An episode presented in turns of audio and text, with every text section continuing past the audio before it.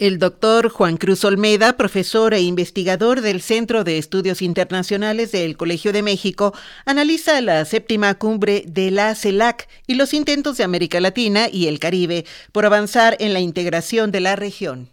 Los intentos por promover la integración latinoamericana tienen larga data y sus primeras expresiones pueden incluso rastrearse hasta los años que siguieron a la independencia de la corona española. Diferentes olas integracionistas tuvieron lugar durante el siglo XX, con diferente grado de éxito. La primera década del siglo XXI volvió a revitalizar estos ímpetus y distintos proyectos de vinculación volvieron a estar en la agenda regional. En un contexto en el que varios países habían experimentado la llegada al poder de presidentes de izquierda, la integración apareció nuevamente como uno de los caminos para lograr construir una voz común y de esta manera poder vincularse con otras regiones del mundo desde una posición más fortalecida. El hecho de que existieran entre estos líderes no solo coincidencias ideológicas, sino también relaciones personales, posibilitó que algunos de estos proyectos lograsen materializarse. Que para presidentes como Lula o Chávez la agenda internacional ocupase un lugar central en sus prioridades también resultó clave. Asimismo, apareció como relevante el propósito de lograr una mayor autonomía respecto de Estados Unidos, en un contexto en el cual organismos de larga data como la Organización de Estados Americanos, OEA, se encontraban puestos en duda y China comenzaba a consolidarse como nuevo poder global. Este distanciamiento quedó más en claro cuando en la Cumbre de las Américas realizada en 2004 en Mar del Plata, Argentina, un grupo de presidentes de Sudamérica sepultó la propuesta de construir un mercado común que abarcase desde Alaska hasta Tierra del Fuego. Es posible argumentar que este espíritu integracionista se logró plasmar en cuatro organismos que surgieron en dichos años. La Unión de Naciones Sudamericanas, UNASUR, la Alianza Bolivariana para los Pueblos de Nuestra América, ALBA, la Alianza del Pacífico y la Comunidad de Estados Latinoamericanos y Caribeños, CELAC. Quizás este último haya sido el proyecto más ambicioso, en tanto se pensó como un espacio de articulación y concertación alternativo a la OEA, con una diferencia sustantiva. No son miembros Estados Unidos y Canadá, pero sí forma parte de la misma Cuba, expulsada de la OEA en 1962. Si organismos como la UNASUR y la CELAC lograron una importante vitalidad en sus primeros años, los cambios políticos experimentados por la región en la segunda década del siglo XXI generaron cambios importantes. Varios de quienes llegaron al poder con posturas ideológicas diferentes comenzaron a criticar el accionar de dichos espacios y en particular su inacción frente a la crisis económica y la abierta deriva autoritaria de países como Venezuela. Lo anterior llevó a que para 2019 siete países hubiesen abandonado la UNASUR incluyendo a Ecuador, en donde se encontraba su sede. Esta situación marcó la muerte del organismo. En el caso de la CELAC, también se dieron deserciones, siendo la más importante la de Brasil, y un congelamiento de su accionar.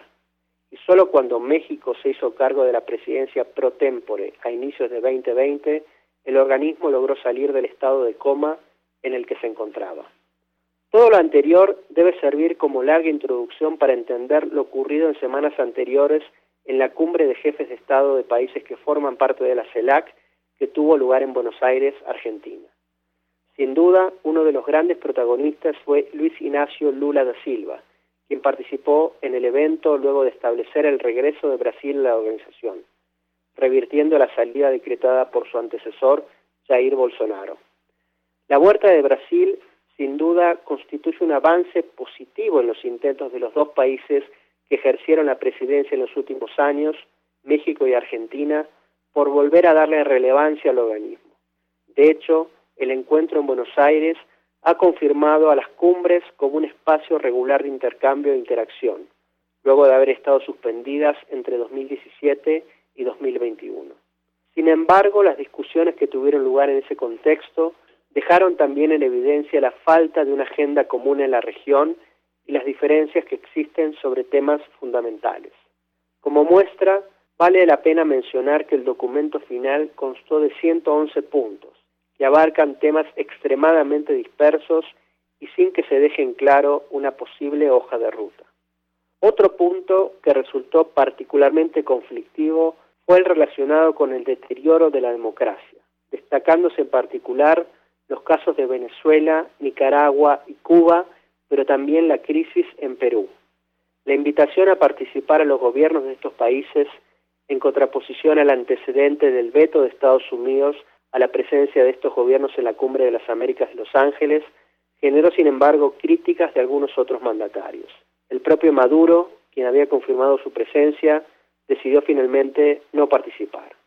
Para terminar, vale la pena destacar que la reunión demostró que la región no permanece al margen de la disputa geopolítica entre Estados Unidos y China, en un contexto en el que la última no solo se ha convertido en principal socio comercial de varios países del sur, sino que ha impulsado y dado financiamiento a proyectos de infraestructura en el continente.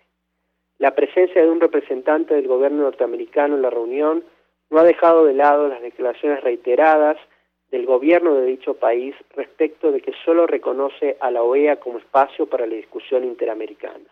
La gran pregunta pendiente es qué le espera a la CELAC en los próximos años, dado que la presidencia pro tempore será ahora ejercida por San Vicente y las Granadinas, nación sin peso específico en la discusión regional y dependiente de Venezuela en términos económicos.